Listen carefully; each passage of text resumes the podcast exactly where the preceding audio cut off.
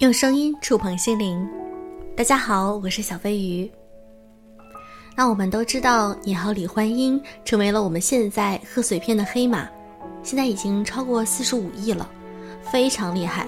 那与此同时呢，张小斐也一夜爆红。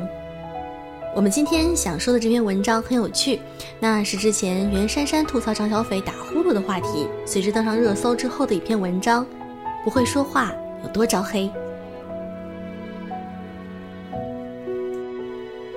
当年节目组邀请了袁姗姗、张小斐、袁弘以及另外一位男生参加了综艺节目《青春同学会》，四个人在房间聊天。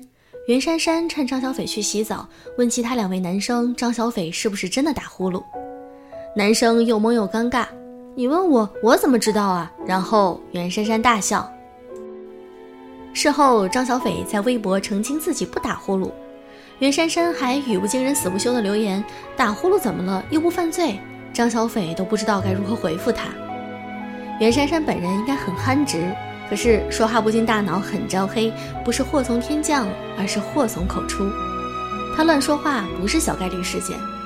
参加综艺《巧手神探》，节目组邀请明星嘉宾们欣赏价值连城的文物，别人欣赏时都眼看手勿动。专家也是事前警告，这是汉代的物件，拿的时候要顶和底都托着。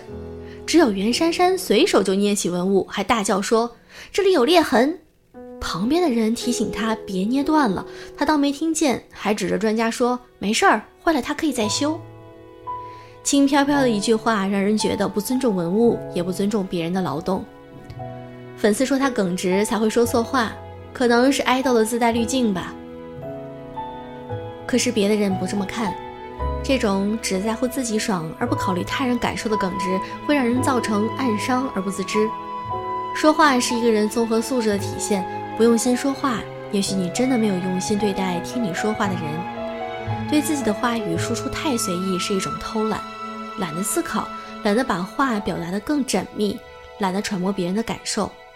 一个意思可以有很多种表达方式。要多打腹稿，才能够说出最有情商那一句。会说话的人，也不是掌握多高超的技术，他们只是比别人真诚一点、谨慎一点，会留白一点。沉默是一种会留白的对话。在很多人的印象里，会说话就是很能说，像吐槽大会的主持人，一分钟能吐槽出高密度的内容，每秒钟都前方高能，一点都不冷场。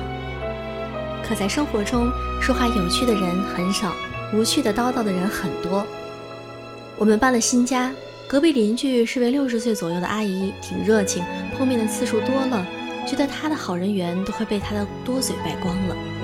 我们天台是公用空间，大家都可以上去晒东西。有次我带着儿子去晒被子，遇见她，我只想晒完被子跟孩子晒晒太阳。可是被这位阿姨逮住了，她就一直哭诉苦，她的儿媳洗被子不干净，做家务不利索，害她要重新洗，还详细到指给我看哪个地方脏了。我们待在天台也就十分钟，她从儿媳妇说到自己的过去，听得我脑壳疼。我没有义务消化别人家的鸡零狗碎的事儿。对比之下，十八楼的阿姨就舒服多了，她话不多，静静的上完被子，我们寒暄几句，她就去照顾自己的花了。我边晒太阳边和他有一句没一句的闲聊，没有压力。会留白的沉默是一种很好的对话。毛姆说：“你无话可说的时候就别说话，在你不知道如何回答别人的话的时候就保持沉默，这是生活中一个很好的策略。”毛姆为逃避英国社会与文化的压抑，常年旅居国外。他对东方文化很感兴趣，曾为了亲身了解印度的内涵，特地远赴印度搜集资料，并前往金奈附近的一处进修院拜见圣哲拉玛纳马哈西。等待期间，毛姆突然深感不适，当场昏倒。马哈西得知了这个消息，前去探望，不发一语，与毛姆对望了半个小时。圣哲最后说：“沉默也是一种对话。”毛姆深获启发。在这静静的片刻里，虽然两人什么都没说，却有股宁静的力量。在知乎上看到一个话题：该怎么安慰悲伤中的朋友？有时太深的忧伤不敢去安慰，怕说的不到位，反而变成悲欢不能相通的冷漠。沉痛中的人也许并不需要你语言的安慰，这时任何语言都是苍白的，还不如一个沉默中的深深的拥抱。沉默是金，沉默是无声胜有声的对话。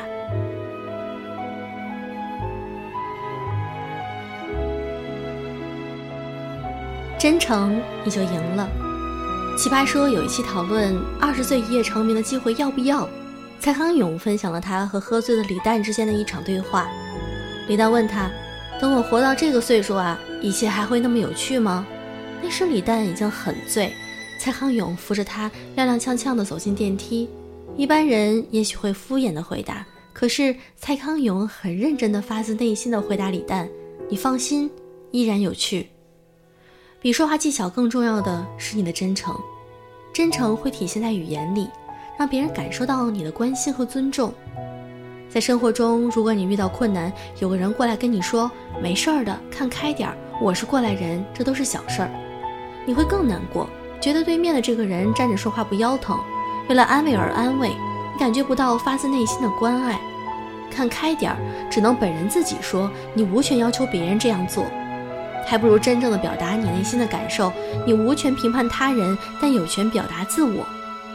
如果上述的安慰变成“哎，我知道你花了很多时间和心思，但是结果变成这样，真的很可惜。”这样对方会感受到你的共情能力，觉得你真的在关心他。真诚才是人际关系可持续发展的底层品质。当被人咨询意见的时候，真诚地给出自己的分析，但不直接建议怎样选择。当想批评别人的时候，减少那种指手画脚的评价表述，尝试以自己的感受为出发点。下次你想骂男朋友、老公，不是说你这样做真是太不负责任了，而是说你这样做让我很伤心。前者让他愤怒，后者让他心疼。真诚的描述感受是一种无招胜有招的表达方式。你没有办法用上帝的视角来客观的批判，但是你是自己内心的上帝，你的真诚就是客观。